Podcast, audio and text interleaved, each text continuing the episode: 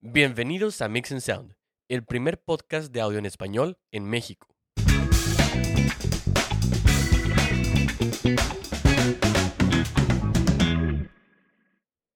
Hola, ¿cómo están? Bienvenidos a una edición más de Mix and Sound. Yo soy Kenneth Castillo.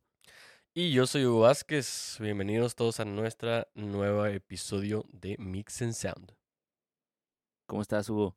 Muy bien, todo muy bien, Kenneth. Tenemos varias noticias ahí en el mundo de, de la música. Presonus acaba de lanzar esta, esta semana pasada, acaba de lanzar unos, unos productos nuevos que están muy, muy padres y de hecho uno de ellos nos podría ayudar a toda la gente que está eh, en streaming, en broadcasting y en podcasting, que es el, el PreSonus PD70. Este PD70 va a ser el, eh, la, la competencia del SM7B de Shure. Entonces, de hecho, si, eh, si ahorita a lo mejor lo, lo buscan o algo, este micrófono tiene más o menos la misma forma, va a, tener, va a tener más o menos las mismas especificaciones que el micrófono de Shure, solamente que este, por ser de PreSonus, obviamente va a estar un poco más barato, va a estar más o menos en 130 dólares, comparado al gran precio. pero sí, sí es una buena diferencia. Claro, el de Shure cuesta 400 dólares, entonces... Ya en pesos como unos 10. Claro, ya, ya, ya si lo, si lo cambiamos aquí a pesos mexicanos y luego si este, pues todavía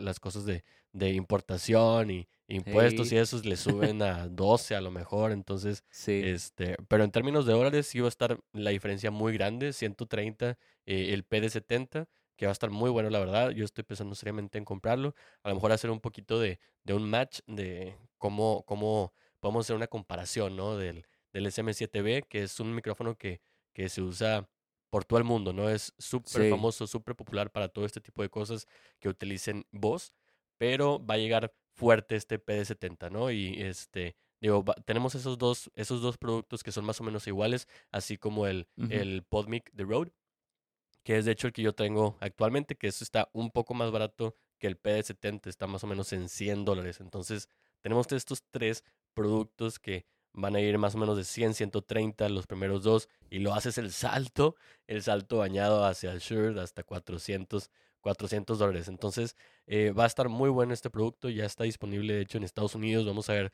cuándo, cuándo nos llega aquí a, a, México y otras partes del mundo, eh, pero, pero definitivamente va a estar, va a estar bueno eh, revisarlo, ¿verdad? Este, y, y de hecho Shure también no solamente sacó ese único producto, sino que también sacó otros, otros micrófonos que son eh, un set para la batería, de hecho. O sea, a lo mejor te lo podría ah, interesar a ti exactamente. Se llama el DM7. Entonces, este haz de cuenta que son, eh, por, el, por el nombre, DM7 son siete micrófonos que van a estar incluidos ahí en el, en el set. Va a ser el, el micro, eh, el, gordito así ¿El de bombo. De, de bombo, exactamente. Que ese va a ser el BD1, se llama. Este, después tenemos los otros cuatro eh, para las pues para las torolas y los toms, ¿no? Que va a ser, en realidad vamos a tener cuatro ST4s eh, de micrófonos y vamos al final tener dos OH2 que son los micrófonos que vamos a tener para el overhead. Entonces, la verdad este, este set de micrófonos está bastante completo y a mí en lo personal me gustan mucho los productos de, de PreSonus, entonces estaría eh, interesante ver cómo cómo funciona y qué sonido nos pueden dar, ¿no? El precio más o menos que va a estar este rollo va a ser en 300 dólares. Entonces, todos estos siete micros te van a costar menos que el único micro SM7B de Shure. Que uno de Shure. Exactamente. Sí, entonces. Pero fíjate qué chido que hay más competencia porque casi no había. Bueno, Presonus yo no recuerdo que tuviera micrófonos antes. Sí, no, no, no. O sea, tiene ahí, tiene ahí este, poquitos productos en cuanto a a, micrófonos y es ese tipo de hardware en particular, como, como lo son micrófonos, pero ya está entrando ahí a, a, la competencia, ¿no? Entonces, eh, pues uno siempre, ya es que siempre se caracteriza, caracteriza por tratar de dar eh, como que la mayor calidad posible a un precio eh, un poco más accesible. Exactamente, entonces va a estar súper bien eh, revisar estos productos para ver si ahora sí Shure nos, nos perdón, ahora sí Prisonus este, está llegando ahí a, a, la calidad, ¿no? En cuanto a, a, lo mejor la gente que, que no puede comprar un SM7B, pues bueno, y a lo mejor el, el, el Shure P70, pues va a estar muy bueno. Entonces podemos en realidad eh, irnos por ese y calar un poquito más de, de, de, micrófonos, tener un poquito más de variedad para que podamos eh, escoger más libremente.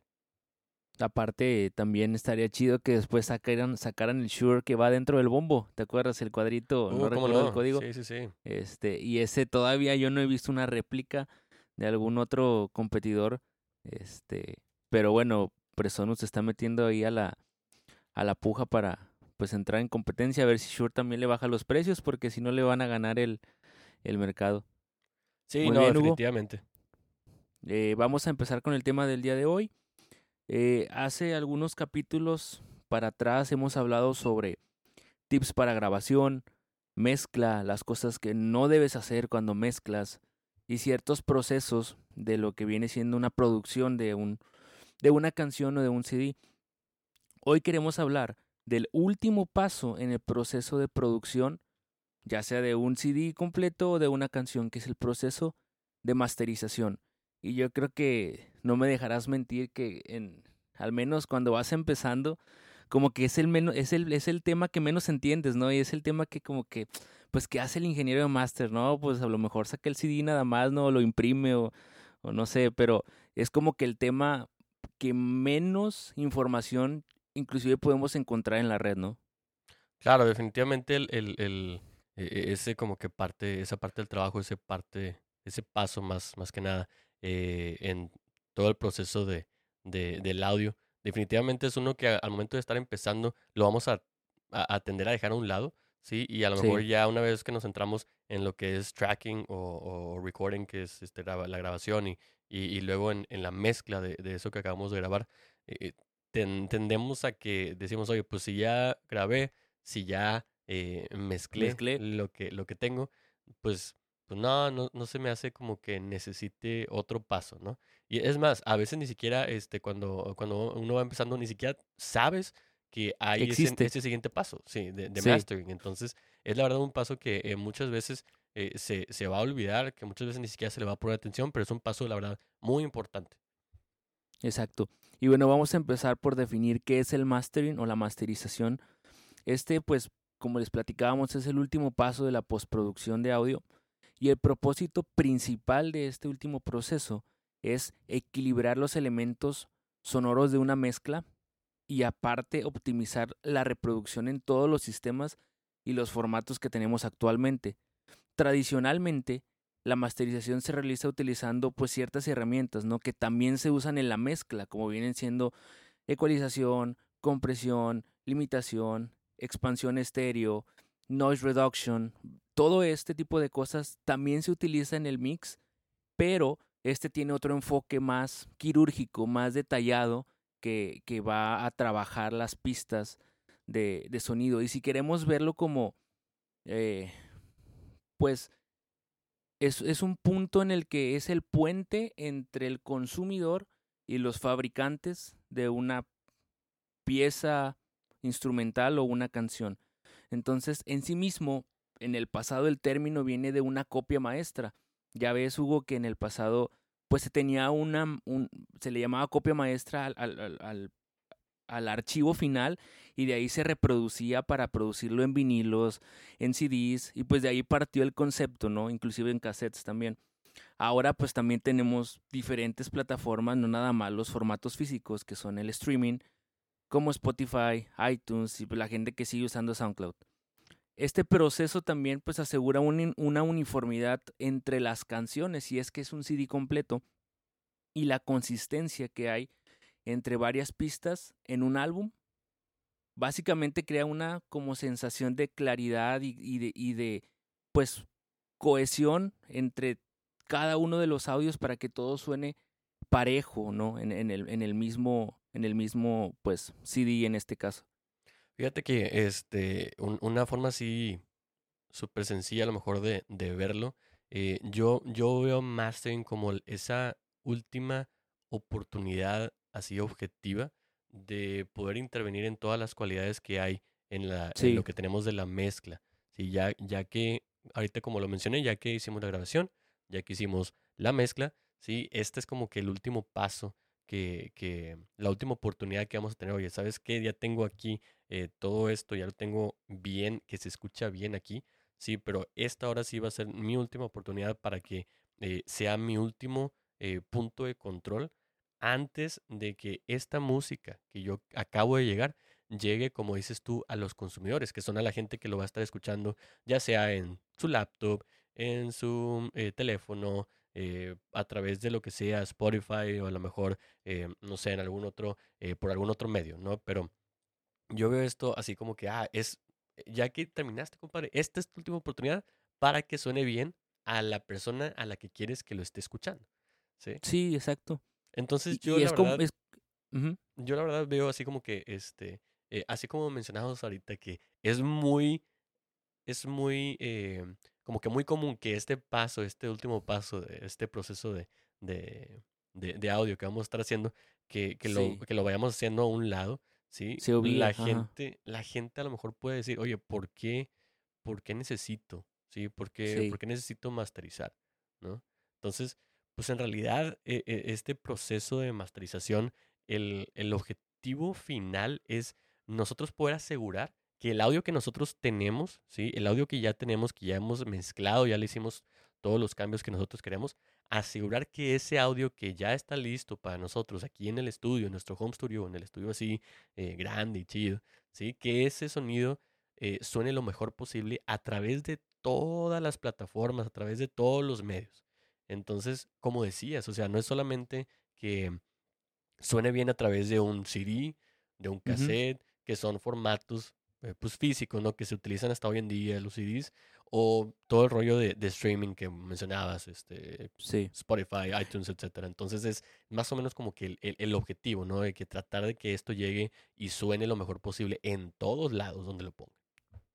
Y, fíjate que yo pienso que a lo mejor no, sí se obvia y sí se deja de un lado más que nada porque, pues últimamente ya ves que no muchos sacan un CD completo, sino son canciones o es un single o es y se van de single tras single entonces pues quieras o no entre una canción y otra a lo mejor dicen bueno pues no lo necesito ahora no, no necesito una transición en un CD ya donde tienes diferentes canciones con diferente rango dinámico con diferentes volúmenes donde ya dices bueno no lo tengo que controlar porque es una sola canción no pero créeme que eh, la verdad quien logra percibirlo y yo sé que muchos no pueden ver la diferencia entre de la mezcla al máster porque lo que llega al final es el máster. Pero cuando ves la diferencia con alguien que lo hizo, que ya tiene años y está pues especializado en eso, es, es un, aunque son cambios quirúrgicos, hace pues maravillas, ¿no? Y hace cambios que, que pueden notarse mucho. Claro, y lo que mencionas ahí de, de, de que muchas veces sacan singles, ¿sí? Eso la verdad, si, si, si estas personas en vez de hacer singles sacaran todo un álbum ¿sí? y quitaran ese, si, no, si no hicieran el proceso de, de, de masterización, ¿sí? en realidad ahí se notaría, ahí se notaría exactamente, porque el trabajo, trabajo básico de la masterización es poder tener ahí como que un, eh, un, un, un, audio consistente y balanceado a través de todos los tracks. Entonces, si tú vas haciendo este, cada, cada canción por separado, ¿sí? Pues vas a tener, como tú decías, un diferente rango dinámico, vas a tener diferentes cosas. Entonces, imagínate, vas cambiando de canción en canción y de repente una sonaba fuerte, de repente la otra sonaba así medio sin punch y luego la otra, este es. Entonces, vas así variando y ahí se nota cómo no hiciste y no te diste cuenta de ese proceso de masterización. Exacto, y eso nos lleva a la, siguiente, al siguiente cuestionamiento que es ¿para qué se necesita? Y tú nos platicabas ahorita de eso. Básicamente se necesita para tener asegurar que el audio sea lo mejor posible también en cualquier plataforma, ¿no? Además de que pues se consumen diferentes formatos en diferentes dispositivos y también incluso si está grabado y masterizado en un estudio de alta calidad o si fue grabado en unas condiciones que son menos aceptables, ¿no? A final de cuentas, la masterización lo va a hacer. Otra cosa es que un buen trabajo de máster es que todas esas pistas, como, que nos, como nos suenen de una forma coherente y que esté equilibrado el CD.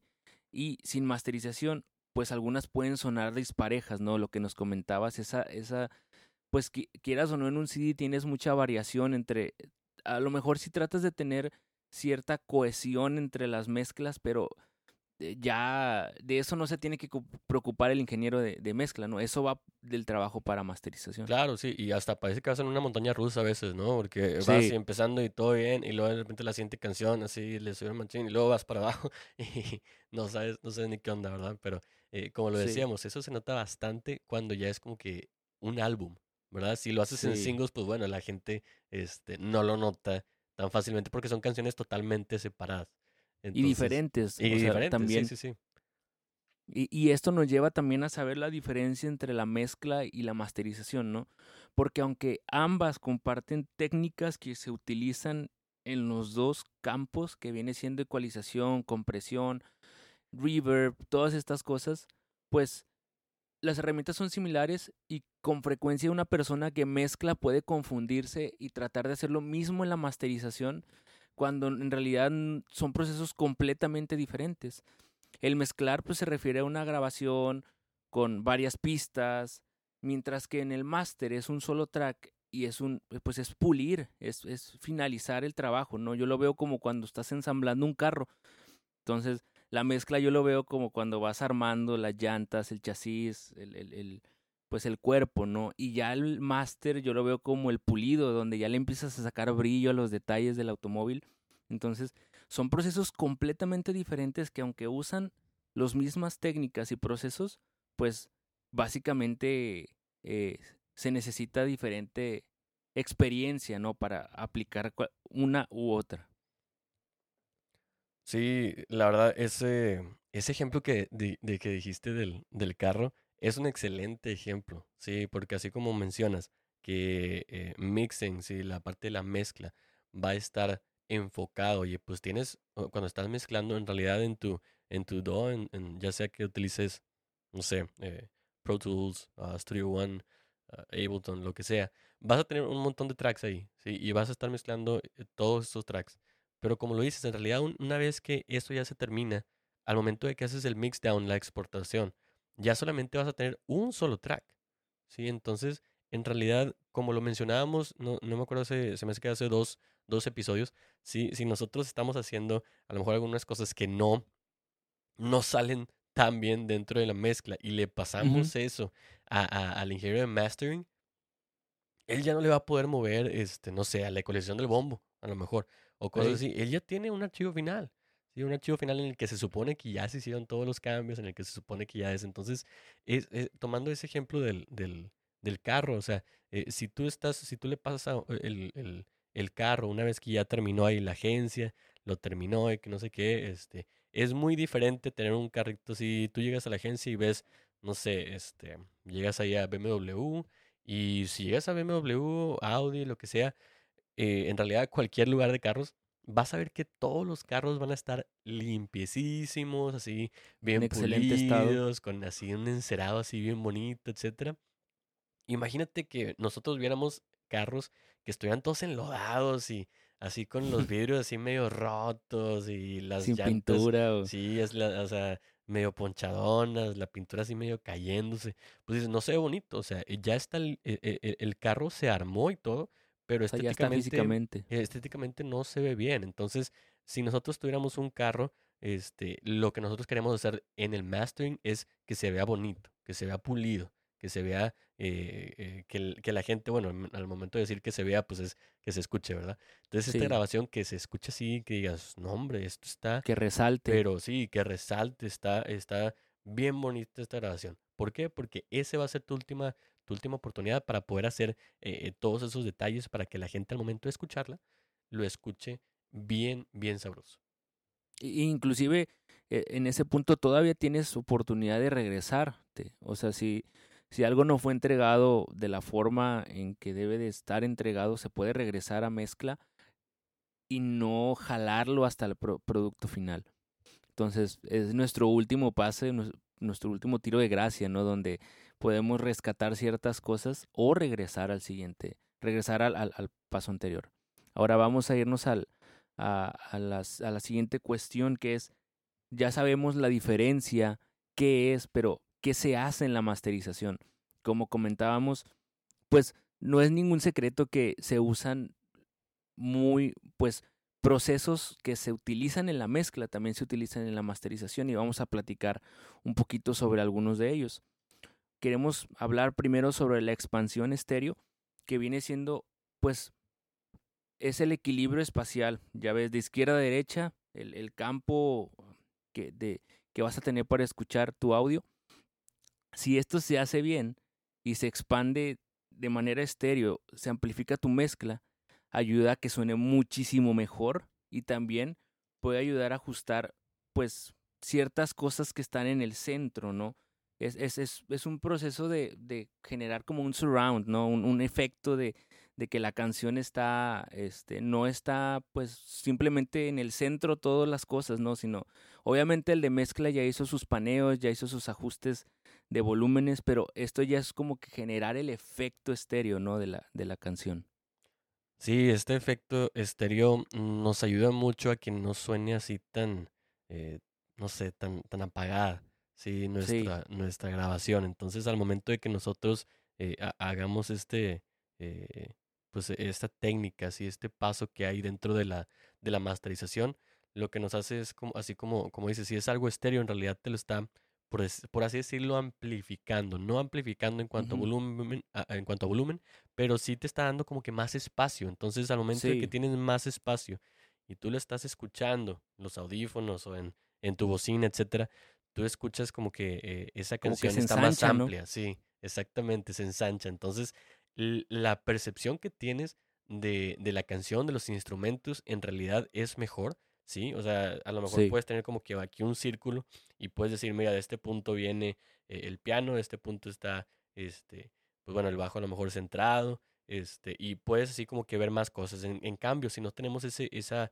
esa calidad estéreo, en realidad vamos a hacer la mezcla así como que un poquito más chica y no tan centro, sí. Exactamente. Entonces vamos a perder un poquito, como está todo un poco más junto, vamos a perder un poco de eso de, oye, de este lado se escucha mejor acá, es que de este lado se escucha más este violín. Entonces vamos a perder ese, esa, esa parte de poder localizar cada uno de los tracks que ya habíamos grabado.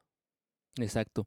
El siguiente punto que vamos a ver es la ecualización, que pues hemos platicado mucho acerca de esto, pero aquí ya es, es una cuestión de corrección, de desequilibrio en el espectro de las frecuencias. Aparte también se puede optimizar o se puede darle un boost a ciertos elementos que deben destacar, pero no son cuestiones eh, de, de, mucho de mucho aumento, de mucho de, de mucha decremento, ¿no? sino son detalles quirúrgicos en los cuales se va a dejar un, un pues unas frecuencias bien equilibradas, aparte de que esto es para que no resalten, ya ves que los diferentes sistemas de reproducción resaltan ciertas frecuencias, ¿no? De que lo escuchas en la laptop y se escuchan más los medios, o si lo escuchas en el, carro, se escuchan más los graves. Entonces, lo que tratan de hacer también es jugar con eso de que de poder estabilizar la mezcla y poder lograr lo más que se pueda la, la, estabilidad de frecuencias en cualquier sistema de reproducción. Y hay diferentes tipos de formas de ecualizar en masterización y después lo vamos a ver en un episodio ya dedicado a esto, pero para saber que pues es una cuestión quirúrgica, ¿no? El proceso de ecualización. Sí, y es importante en realidad recalcar que, eh, así como lo dices, que en realidad son, son a lo mejor algunos ajustes eh, mínimos en realidad para ver esa, esa parte de, bueno, a lo mejor aquí este, este elemento está un poquito arriba, etcétera. Sí, en realidad, si nosotros, o sea, el deber ser es que un, eh, el track que ya nos pasan a nosotros, que es el, el master, ¿sí? Este track ya debe estar bien balanceado y proporcional. O sea, ese es el jale que hizo el compa una vez en la mezcla. ¿Sí? Entonces, por eso es muy importante, como lo decíamos desde el principio, ¿sí? desde unos cuantos episodios atrás, hacer todo bien desde los primeros pasos. ¿Por qué? Porque si nosotros estamos, eh, si, nosotros, si nosotros le metemos mezcla, eh, si nosotros le metemos basura, va a salir basura. Entonces, este, desde el principio, si no se graba bien, pues al momento de estar mezclando vas a tener problemas. Y, va a ser a lo mejor, algunas veces te va a salir mejor volver a grabar. Así como esto es lo mismo. Siguiente paso, si no mezclaste bien, le vas a mandar un, un track, un, master track bien feo, ¿sí? Al, al, al, ingeniero de mastering. Entonces, pues algunas veces, así como lo decías hace rato, Kenneth, pues sabes que va para atrás, compadre, va para atrás ese rollo y, y hay que mezclar otra vez de nuevo. Porque el, Sí. el- el- o sea, el propósito es que nosotros tengamos este track ya bien balanceado, ¿sí? Y todo así bien, bien, bien hecho y proporcional para que aquí una vez que estés haciendo el mastering en cuanto a ecualización, solamente hagas esos puntitos como tú lo decías ahí en cuando estás pintando, ¿no? Ya terminaste, ah, bueno, nada más le ponemos aquí unos, unas cuantas cositas de colorcito y vámonos. Este, entonces no es para ah, decir, oye, pues eh, el bajo se escucha demasiado punchy. Bueno, pues ni modo, compadre, pues eh, o, Ya no se o- puede o hacer la más. regresas o así se quedó este, este rollo por, porque pues ya, o sea, ya nada más tienes un track. Entonces, definitivamente hay que tener mucho cuidado al momento de estar haciendo el paso previo que es la mezcla para poder tener una, una buena, este, una un buen tiempo, ¿no? Ahí al masterizar. Exacto. Y el siguiente punto es la compresión. Recordemos que la compresión corrige y mejora un rango dinámico de la mezcla. Y pues mantiene las, las señales pues más intensas, las mantiene a raya, ¿no? Tú le defines hasta dónde va- van a llegar y las partes más tranquilas pues tra- trata de, de- pues, levantarlas, ¿no? Llevarlas un poquito más a un balance más general. Ahora, este proceso otorga pues mejor uniformidad en, en- en el rango dinámico y el aspecto en el audio y aparte ayuda a que pues también esa diferencia entre canciones no se note tanto y que, que pueda haber esa, esa pues algo parejo entre ellas. Algo que, pueden tomar como referencia es que las compresiones que se utilizan y son típicas en mastering no son compresiones tan agresivas. ¿Por qué? Porque comentamos que estos son cambios pequeñitos, pero esa acumulación de cambios pequeños te van a dar algo, un, una masterización o un master pues bueno. Entonces, 2 a 1, inclusive 1.1 a 1 son cambios pequeños, pero son sutiles que van a ayudar a que la mezcla, pues to- todo eso vaya acumulándose y vayas pues siendo mejor. Inclusive las variables críticas aquí es el, el, el tiempo de ataque y, de release, porque ya, ya, ya estamos buscando comprimir de una manera que no sea tan notorio el efecto, ¿no? Sino que vas a tratas de hacer algo soft, ¿no? Algo, algo suave, pero que al final de cuentas acumulado con lo demás, pues va a dar un buen resultado. Eso que mencionas, de hecho, de, de cómo vamos a estar eh, comprimiendo, usando este compresor en la mezcla y en, y en mastering, que lo vamos a utilizar diferente, así como lo dices, en realidad al momento que nosotros estamos utilizando en la mezcla, vamos a tratar de sacar el sonido, ¿sí? el sonido que necesitamos de un instrumento en particular. Entonces ahí Sí. vamos a, a aplicar una compresión, por ejemplo, eh, ahí para unos, eh, para una voz, sí, vamos a aplicar algún, a lo mejor una, una compresión si es alguien que canta bien fuerte, pues a lo mejor algo así, un 3 a 1, este, con un ataque rápido, ¿sí? Y vamos a tener diferentes lineamientos. Pero ese, aunque utilices un compresor totalmente igual, ¿sí? En cuanto al aparato o al plugin, al momento de que nosotros estamos en el mastering, nosotros ya no nos vamos a concentrar en una sola parte de, de la canción. Lo que queremos es, así como lo dijiste ahorita, que en la parte eh, de ver ese rango dinámico, ¿sí? Lo que queremos es que no parezca eh, una montaña rusa, ¿sí? Que no vaya este, eh, de abajo hasta arriba y luego en medio y luego vámonos otra vez hasta abajo, sino que todo esté más o menos uniforme, que parezca más como si fuera un trenecito de esos para niños, ¿no? Que va, este, sí tiene unas cuantas subiditas y bajaditas, pero todo está más o menos como que eh, muy bien balanceado, todo está muy, muy tranquilo, sí, y no hay tanta variedad eh, en cuanto a cada uno de los sonidos que tenemos. Entonces, esto es muy importante, la parte de compresión, al momento de estar utilizando el mastering, porque de track en track, en cuanto a can- una canción diferente en un álbum, pues imagínate, si, si tú no tienes un, un buen, eh, un buen uso del compresor en mastering, ¿sí? cada una de las canciones de un mismo álbum en realidad van a tener ese rango dinámico diferente. ¿sí? Entonces a lo mejor es probable que pues, se pueda notar que hay como que más subidas y bajadas en una canción que en otra, siendo Sí. que a lo mejor si hubiéramos nosotros hecho este, este jale, este trabajo eh, efectivamente, pues en realidad sí, claro que vamos a notar un dinamismo porque se necesita un dinamismo en las canciones, pero no va a ser algo tan, eh, a lo mejor tan pronunciado o que eh, llame la atención de una manera negativa, ¿verdad? Entonces No, exacto. va a ser, definitivamente va a ser muy diferente eh, lo que nosotros vamos a utilizar eh, como compresor eh, en la mezcla y en el mastering y va a ser muy necesario utilizarlo correctamente. Exacto. Y, y quieras o no, este tipo de cambios, ese tipo de compresiones tan sutiles, es difícil para el oído humano aprender a, a diferenciar y acostumbrarte, ¿no? Porque Claro. pues estás quieras o no, cuando empiezas a ver la compresión en la mezcla, pues es muy fácil darte cuenta cuando comprimes un bombo o comprimes, este, pues lo notas rápido, pero cuando son así eh, valores tan, tan, pues no tan eh, drásticos, pues hay que aprender a que el oído empiece a diferenciar y pues es donde hablamos del expertise de un ingeniero de máster, ¿no? Claro, que es básicamente experiencia, años de experiencia en eso para poder desarrollar, desarrollar esa habilidad. Exacto. El siguiente punto son la, es la secuenciación y los fade in y fade out entre canciones. Esto nos referimos al espacio, ¿no? Entre cada uno de los, eh, pues, canciones y pasos entre un álbum, o ya sea un EP, entre diferentes, eh, pues, canciones o, audios, ¿no? Es, es, el proceso de ordenarlos y es el proceso de saber cuánta cantidad de silencio va a haber entre cada pista, ¿no? no, esto ya es, depende mucho del, del concepto del CD, depende mucho del, pues del género, ¿no? Ya sea pop, ya sea jazz, ya sea gospel, lo que sea que se esté grabando, pues ya es, pues, pues es lo que se va a definir entre canciones. Y algo que, que hay que tomar en cuenta es que los softwares de manera pues automática, ¿no? Como un como preset, definen dos segundos entre tracks. Entonces, pues ya será cuestión de platicarlo, ¿no? De que, oye, ¿cuánta diferencia va a haber entre uno y otro? Los fade-ins y los fade-outs, ¿qué tan largos? ¿Qué, tan, qué, tanto, qué tanta salida vas a tener? ¿Qué, qué tanta entrada, ¿no? Entre, entre canciones. Pues es cuestión de creatividad, ¿no?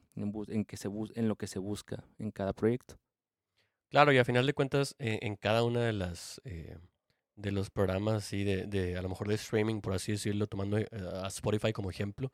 Eh, en realidad, aunque nosotros tengamos ahí nuestra, eh, pues ya tengamos la secuenciación, pero la secuenciación en realidad va a ser como lo decías, el orden, ¿no? Entonces, en ese caso, no, en realidad no va a haber problemas. Pero al momento de ya tener ese, esos espacios, el, spacing de, de cada una de, los, de las canciones que tenemos, ahí sí, en realidad, si nosotros tenemos un espacio definido, pues bueno, oye, a lo mejor tenemos, ¿qué te gusta? Eh, no sé, dependiendo, ah, por ejemplo, un CD de Hillsong, que son muy, ellos son muy propensos a no dejar este eh, lagunas. Sí, lagunas, exactamente. O sea, no hay espacios. O sea, casi siempre las canciones no solamente este se acaba una, empieza la otra, sino que va como si fuera una gran canción. Entonces, sí, exacto. Va, va todo desde el principio y siguiente canción como si fuera la, este, la misma, o solamente vas ahí cambiando como si estuviera nada más una canción y, y, le estuvieras cortando, ¿no? sí, este, y van acomodando las progresiones, ¿no? Para que vayan quedando entre, para que vayan cada una de las canciones. Que vayan quedando así como, como quieren eh, que suenen, ¿no? Entonces, eh, aun y cuando nosotros, si nosotros estuviéramos, estuviéramos produciendo un, un álbum a, a Hillsong y lo pusiéramos así para que se fuera esta gran canción, pues bueno, a lo mejor va a haber eh, servicios como Spotify que te van a a, uno como consumidor de Spotify que te van a decir, oye, no solamente eh, puedes escucharlo así como, como lo tienes, ¿sí? que es así como lo grabó, eh, como lo grabaron, ¿no? como fue masterizado, que es todo completo, sino que tú también puedes tenerlo para que a lo mejor tú le pongas ahí, no, este, yo quiero que haga este, un fade in y fade out de las canciones y a lo mejor le pones 5 segundos, entonces 5 segundos antes de que se acabe la, la canción ya empieza, eh, empieza con un fade out y en esos cinco segundos empieza con un ferín a la siguiente canción. Entonces, e, e, en todos estos servicios van a haber ese tipo de cosas que van a a lo mejor a afectar un poquito la visión de lo que la persona que, que está grabando, mezclando, masterizando, pues quería, ¿no? Que es más o menos en este caso que estamos poniendo de, de algunos discos de, de Hilson, que es una, una, una canción así grande, ¿sí? Seguidita. Pues bueno, a, a lo mejor ahí sí va a, a cambiar un poco, ¿sí? Pero eh, ese, ese tipo de cosas que a lo mejor ya le están poniendo un poco más de control al consumidor de, decir cuándo empieza, cuándo, cuándo este, se acaba este rollo, eso es parte eh, y es algo muy fundamental de la, del espacio, sí, del spacing. Exacto. Y vamos a irnos al último punto eh, que vamos a, revisar hoy de, de las técnicas que se utilizan en, en el máster. Es noise reduction o reducción de ruido. Aunque parezca que no hay forma de trabajar dos tracks y poder ciertas cosas, ciertos sonidos que indeseables que a veces aparecen en la mezcla, no tanto que sea algo de, de, una, de un instrumento o sea un, un, acorde, sino ya ves que a veces pasa que se oyen unos ciertos clics o ciertos como que eh, ruido de piso o cosas que, que pues se pueden llegar a maximizar en este punto, pues hay forma de reducirlos en este proceso todavía. Y es un trabajo frecuente que se utiliza en, la, en la, masterización. Ahora, eh, esto lo podemos ver más fácil cuando escuchamos que se va a remasterizar una canción de hace años, por ejemplo, una canción de Michael Jackson. Entonces, quieras o no, entre, pues en todo el gear que es análogo, pues hay, hay pues variaciones de voltaje y hay este ruido de piso y hay muchas cosas, ¿no? Clips, la guitarra cuando cambia de efecto se escucha el, el sonidito, ¿no? En este tipo de casos es donde más podemos darnos cuenta, ¿no? Que, que pues se va a buscar una reducción del ruido, pero aún así, en las producciones actuales también hay ciertos ruidos que pueden distraer y que hay que irlos quitando. Este, y hay dos formas, hay dos herramientas para hacer esto, son ya sea que sean eh, plugins o sean pues pues gear, ¿no? de masterización. Hay unos que se llaman expanders y pues este básicamente analiza el contenido del espectro y del ruido y mide su nivel que tiene. Eh, pero para eso, el ingeniero de master tiene que decidir dónde fijar el threshold para saber, para que el programa sepa, eh, pues para que pueda identificar el volumen y reducir ese sonido. Y cuánta reducción va a tener. Entonces, no nada más trabaja solo, sino el, ingeniero debe definir el threshold para saber dónde está, hasta en qué puntos están sucediendo esos clips o esos ruidos. Y otros se llaman los, eh, se llaman los interpolators esta herramienta reemplaza y recrea audio para deshacer ciertos eventos no deseados, por ejemplo, esos mismos clips. ¿Cómo pasa esto? Desde que la persona que creó este plugin o este gear, pues él define y qué se constituye como ruido. Entonces, el programa lo que hace es buscar en la base de datos, ¿sabes qué? Esto, este tipo de frecuencia, este tipo de forma de onda es un es un ruido, entonces lo que hace es recrea el evento, lo compara y, y, va a decir, pues como una comparación, eh, si nosotros lo vemos física, a decir, esto es un ruido, lo quitamos, esto no es un ruido, no lo quitamos. Pero pues todo esto depende mucho de, de eh, pues ya es un poquito más de expertise en saber cómo se comportan las, las frecuencias y las, las ondas de ciertos ruidos que son típicos en una grabación y poder definirlos para que los programas lo puedan eliminar, porque si no, no van a saber identificar y te van a borrar cosas o te van a quitar cosas que sí son necesarias en la mezcla. Sí, el expertise en realidad va, a, tomar ahí un, un rol muy importante porque esto en realidad es para todo lo que estamos utilizando. Si nosotros, a lo mejor en este caso, pues bueno, eh, podemos tener ahí diferentes fallas en cuanto a quitar el, eh, el, ruido, pues bueno, nos puede, puede incurrir en quitarnos ciertas otras cosas, pero eh, es cuestión de saber, saber cómo moverle que eso en realidad nos va a impactar en todas las demás eh, eh, herramientas que vamos a estar utilizando. Si nosotros ponemos un compresor y no sabemos cómo moverle, este, pues nos va a quitar también cosas. Si nosotros ponemos a lo mejor un reverb y no sabemos cómo moverle, nos va a agregar a lo mejor un montón de cosas que no queremos. Entonces, básicamente necesitamos saber lo que, lo que nosotros utilicemos, el equipo que nosotros estemos utilizando, definitivamente saber qué hace y cómo funciona para que cuando lo utilicemos nos puede ayudar y no que solamente este, a lo mejor tenemos ahí un, un, no sé, en este caso si vamos empezando y no sabemos cómo funciona o cada una de las características de, de, de un compresor, pues oye, oye, vamos a, mejor primero vamos a saber qué son cada cosa, oye, para qué es el, e, el, ni que tiene,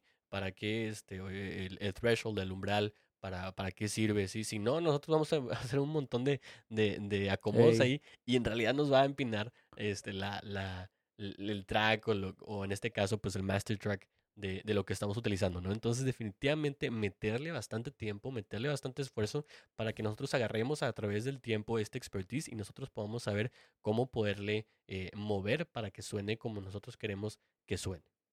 Inclusive, de hecho, ya hay gente que tiene tanta experiencia que sabe que un compresor no lo va a usar para comprimir, sino le va, lo va a usar para darle color a cierta, a cierta mezcla. Entonces sabe que este compresor de Universal Audio me va a dar cierto color o cierta calidez y lo hacen pasar por ahí sin agregarle nada, o sea, nada más para, o sea, conocen tan bien los equipos que saben qué es lo que les pueden dar, inclusive un ecualizador de Solid State Logic, sabes que me va a dar este efecto sin agregarle ningún tipo de, de, de movimiento. Entonces, ese punto ya es un expertise mayor donde sabes utilizar tus equipos y tus plugins al punto de que los, los puedes manejar y, usar pues a, tu conveniencia, ¿no? Eh, y no es que se, no es un proceso donde tú digas, siempre va a ir primera ecualización, siempre va a ir compresión, siempre va a ir esto.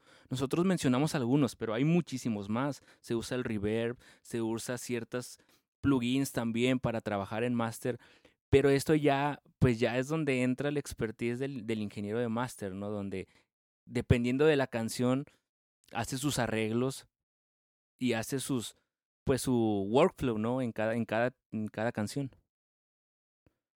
Y pues con esto llegamos al final de este episodio. Esperemos les haya gustado.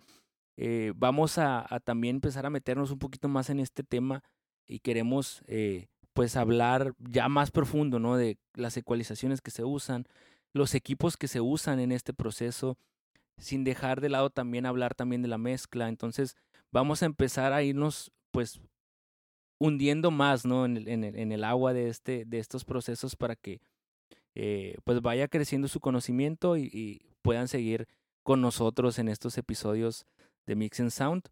Eh, les recordamos que está nuestra página de, de internet donde pueden ver eh, información del blog, el podcast también está ahí referenciado y la página de Facebook también está en proceso de creación para que puedan eh, pues ver nuestro contenido más a fondo, ¿no?